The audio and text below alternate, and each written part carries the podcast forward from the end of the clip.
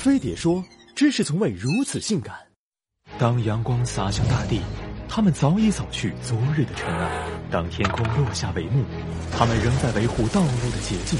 他们用汗水擦亮城市，用辛勤装扮市容。无论春夏秋冬，不畏狂风暴雨。橘色制服见证了他们的执着。他们是马路天使，城市里的黄玫瑰。二零一三年数据显示，我国环卫工人有三百多万，连起来能横扫半个月球。他们分布在大小城市各个街道，白天凌晨都在清扫，工作强度远超常人。有些城市甚至还推行夜扫，不止起得比鸡早，还睡得比狗晚。要是在摊上冬季除雪，几乎不分昼夜都在工作。职业的特殊性导致他们基本与假期绝缘，难得休一天还会被扣双倍工资。哪怕过年也很少回家团圆，只能两耳不闻鞭炮声，一心只扫身前雪。超负荷的工作让他们饱受职业病困扰。据调查，超六成环卫工都存在颈椎病、关节炎、静脉曲张等症状，加上环卫工作属于户外作业。还容易造成中暑、车祸等安全事故的发生。由于我国环卫工多为中老年，尤其欠发达地区，环卫工老龄化问题非常突出，这让本来就很危险的工作面临更大风险。近年来，各种悲剧的频发，使得环卫工成为了一份都市高危工作，身体上饱受摧残，精神上更是受尽屈辱。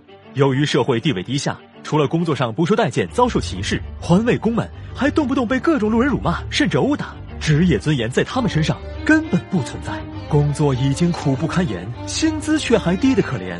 在北上深等一线城市，环卫工月薪在两千五百元左右，每天象征性的五块钱灰尘费补贴还是按九十年代标准发的。二三线则更悲催，月工资只有一千五百元左右，有些甚至在千元以下。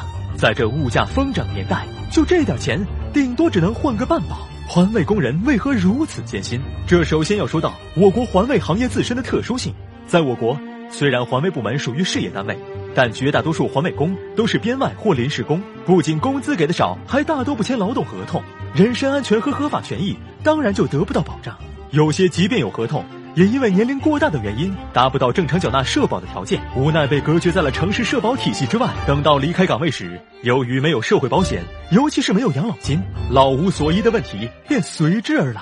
和国内不同。国外环卫工纳入企业职工范畴，除了正常薪资和福利待遇，劳动合同和社会保障也是样样齐全，保证环卫工人无后顾之忧。另外，相比于我国环卫工仍停留在扫帚铁锹的手工作业时代，国外早已实现全面机械化，装备水平之高令我们望尘莫及。看来，想要改善环卫工人的处境，在财力、物力、技术上，我们还有很长的路要走。环卫工人作为平凡岗位上不平凡的劳动者。奉献了自己的光彩，装饰了城市的华丽。都说他们是城市的美容师，可为何当城市变美了，而他们却被遗忘了？仅以此篇献给过年还在坚守岗位的城市环卫工人们。让我再看你一遍，再每一条街，躲在灰尘下面，苍老的双眼。请你再讲一遍关于每天，伴着秋天的落叶和冬天的飞雪。